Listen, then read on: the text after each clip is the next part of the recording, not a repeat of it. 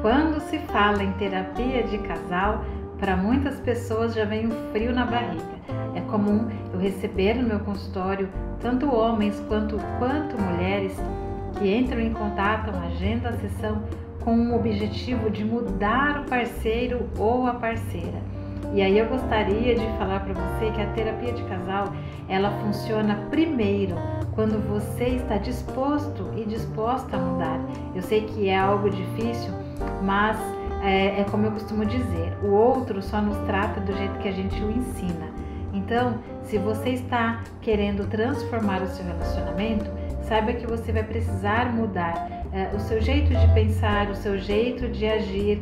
Você vai precisar mudar como você leva esse relacionamento. Eu costumo dizer também que nada como saber a linguagem do amor do outro, porque você sabendo como o outro ama, você sabendo como demonstrar o amor da maneira correta, você vai ter um relacionamento muito saudável. E também quando você entende o que é ceder.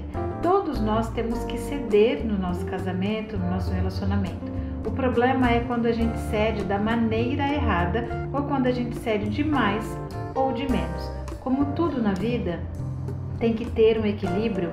O ceder no relacionamento também precisa ter esse equilíbrio. E por último, dê preferência e perceba quais são os valores que você tem na vida. Não abra mão dos valores éticos, morais e valores pessoais que você tem para manter o seu relacionamento cheio de amor.